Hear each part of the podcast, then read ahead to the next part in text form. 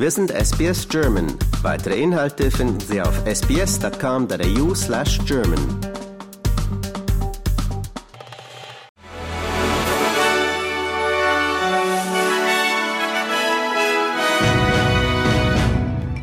Sie hören den SBS German News Flash an diesem Mittwoch, den 22. November. Mein Name ist Julia Grebe. Das israelische Parlament hat für eine Feuerpause mit der militanten Hamas gestimmt. Im Austausch gegen 50 Geiseln, die sich in den Händen der Hamas befinden, soll es eine viertägige Feuerpause geben. Zuvor hatte der israelische Ministerpräsident Benjamin Netanyahu erklärt, dass Israel seinen Krieg gegen die Hamas fortsetzen wird, selbst wenn ein vorübergehender Waffenstillstand erreicht wird.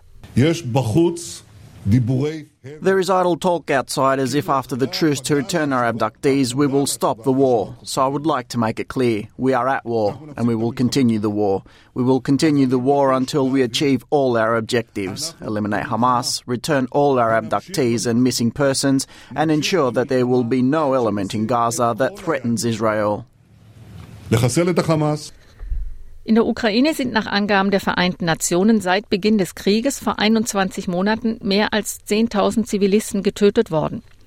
Darunter befinden sich über 560 Kinder.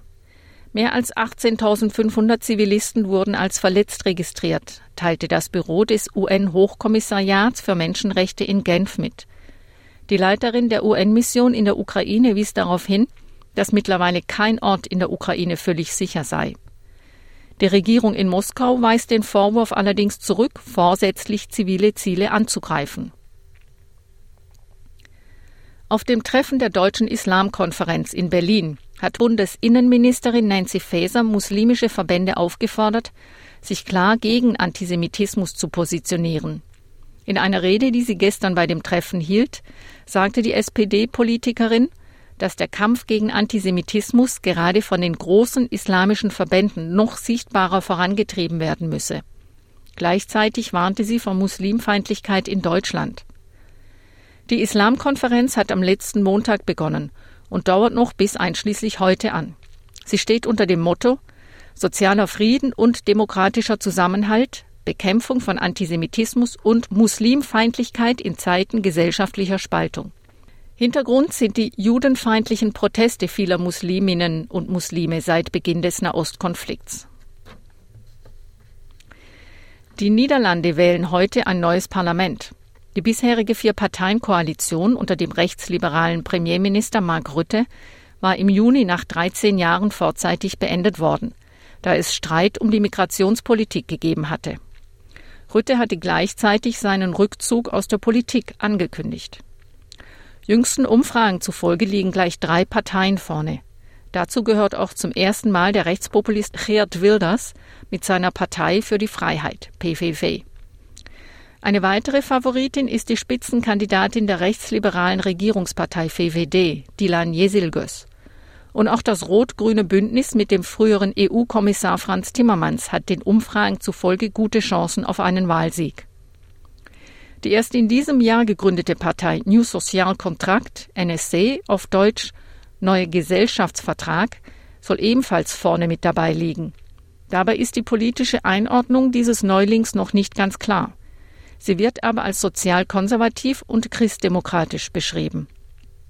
Das niederländische Parteiensystem ist stark zersplittert. So gelang es bei den letzten Wahlen 17 verschiedenen Parteien ins Parlament einzuziehen.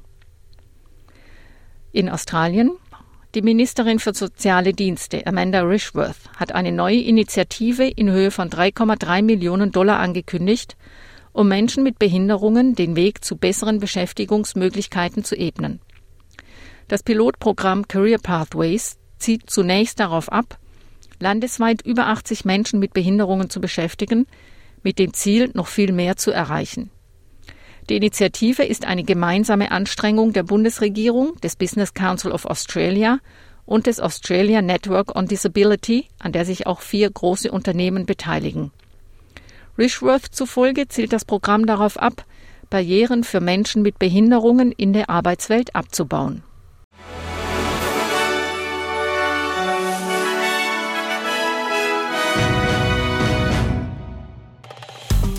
Liken, teilen und kommentieren Sie unsere Inhalte bei facebook.com/sbsgerman.